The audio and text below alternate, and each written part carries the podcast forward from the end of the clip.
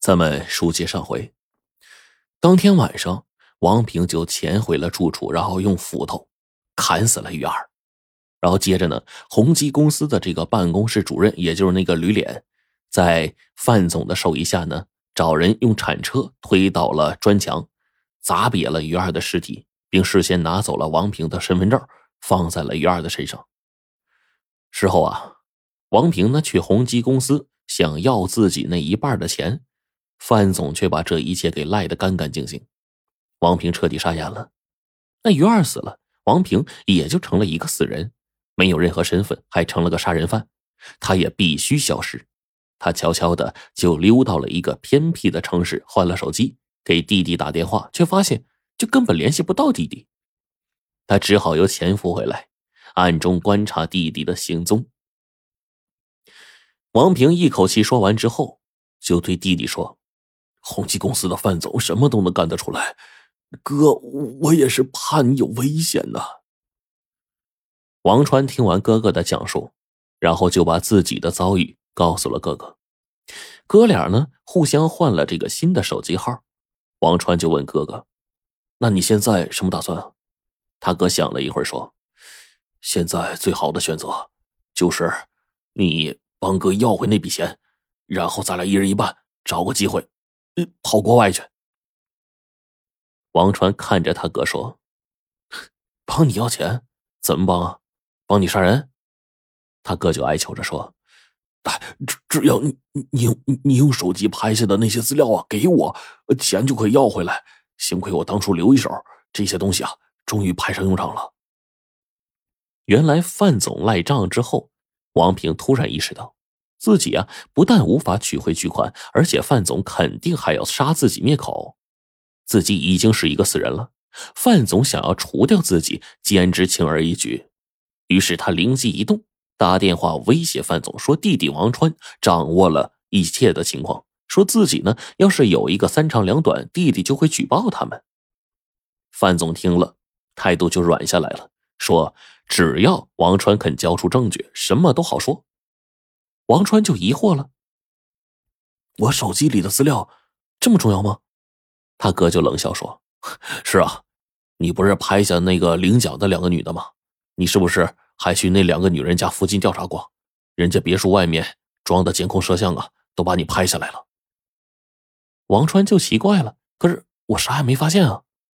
他哥就笑了：“呵，我的傻弟弟啊，只要范总以为你发现什么就行了，你把手机给哥。”等哥得到那份钱，一准分你一半。王川就突然发现呢，自己的哥怎么就这么丑陋呢？那么让人恶心呢？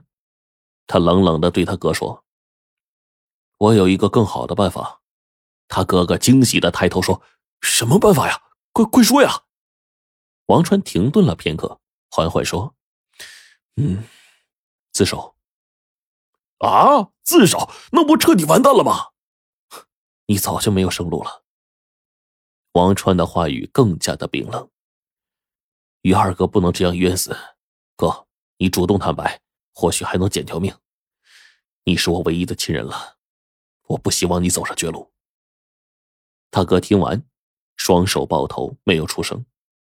等他再抬起头来，长叹了一声，说：“好吧，我我明天去自首。”哥饿坏了，给哥弄点吃的吧。王川呢，转身去了厨房。等他端起了一碗热气腾腾的面条回来的时候，却发现不知道什么时候，哥哥已经是不告而别了。看到自己哥哥逃走了，王川也不由得苦笑：他怎么就忘了哥哥的性子呀？突然，他想到，那既然哥哥能找到自己，那么呀，宏基公司的人也能。自己现在的住处已经不安全了，必须立马转移。王川收拾行李出了门，他刚走到大街上，就发现有几个人呢，死死的盯着自己。这王川就慌了呀，他就像那个鱼似的，迅速的混入人群，转了几条街，钻进一个出租车，告诉司机去郊区。汽车开上了高速路，王川啊，才觉得安全了一些。他想。那些人呢？没有得到手里的资料，还会继续找他。自己啊，应该先找一个稳妥的地方把手机藏起来。他付了车费给司机，眼看着那辆车掉头没影了，他又重新找了一个出租，告诉司机去太平村。那这太平村什么地方啊？他家乡。车子在山路上颠簸了好久啊，眼前的景物呢开始熟悉起来。在大青山的脚下，王川就找到了于二的家。于二的房子呢，远离村子，孤孤单单的。王川就让出租车呀等自己一会儿，然后呢推开篱笆门，于二的弟弟于三儿迎出来了。于三儿从小就有一些弱智，结巴着说：“太太好了，没想到你你回来呀！”王川内心啊很是愧疚啊，他苦笑了一下，环顾了一下简陋的家具。心里涌上了一丝酸楚。于三儿的老娘见到是王川，忙张罗着要给王川做饭。王川一看啊，黑乎乎的灶台边一个破竹篮子里就只剩两个小鸡蛋了。于三儿呢，磕巴着说：“我哥哥半个月没给家里打电话了，人找不到了，娘都急坏了。你你看见过俺哥没？啊，看见了，看见了。”你哥挺好的，王川赶紧掏出了一些钱，哎，这不，你哥让我捎钱回来。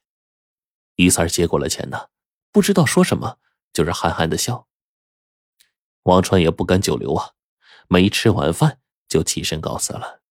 临走的时候，他掏出手机，取出手机卡，然后呢，把手机啊递给于三说：“这个你替我保存着，谁来也不要给，明白吗？”啊。谁来我也不给，于三儿憨厚的说道。王川迅速的上了出租车，头也不敢回，迅速就离开了于家。在车子转弯的时候，王川就感觉泪水涌出了眼眶。在车上，他下意识的摸了摸身上重要的东西，钱包还在，钱包里有银行卡、存折，以后的花费啊不是问题。手机呢？可以再买，可是前方的路该怎么走，他一点也不知道。哥哥突然的死而复生，对他来说，这是很乱的一个事情，让他思绪非常的麻木。他想找一个安全的地方啊，尽快住下来，然后呢，好好梳理一下头绪。晚上，王川就来到一个上百公里外的一个县城，重新买了个手机，选了一个星级酒店呢，住下来了。他想呢。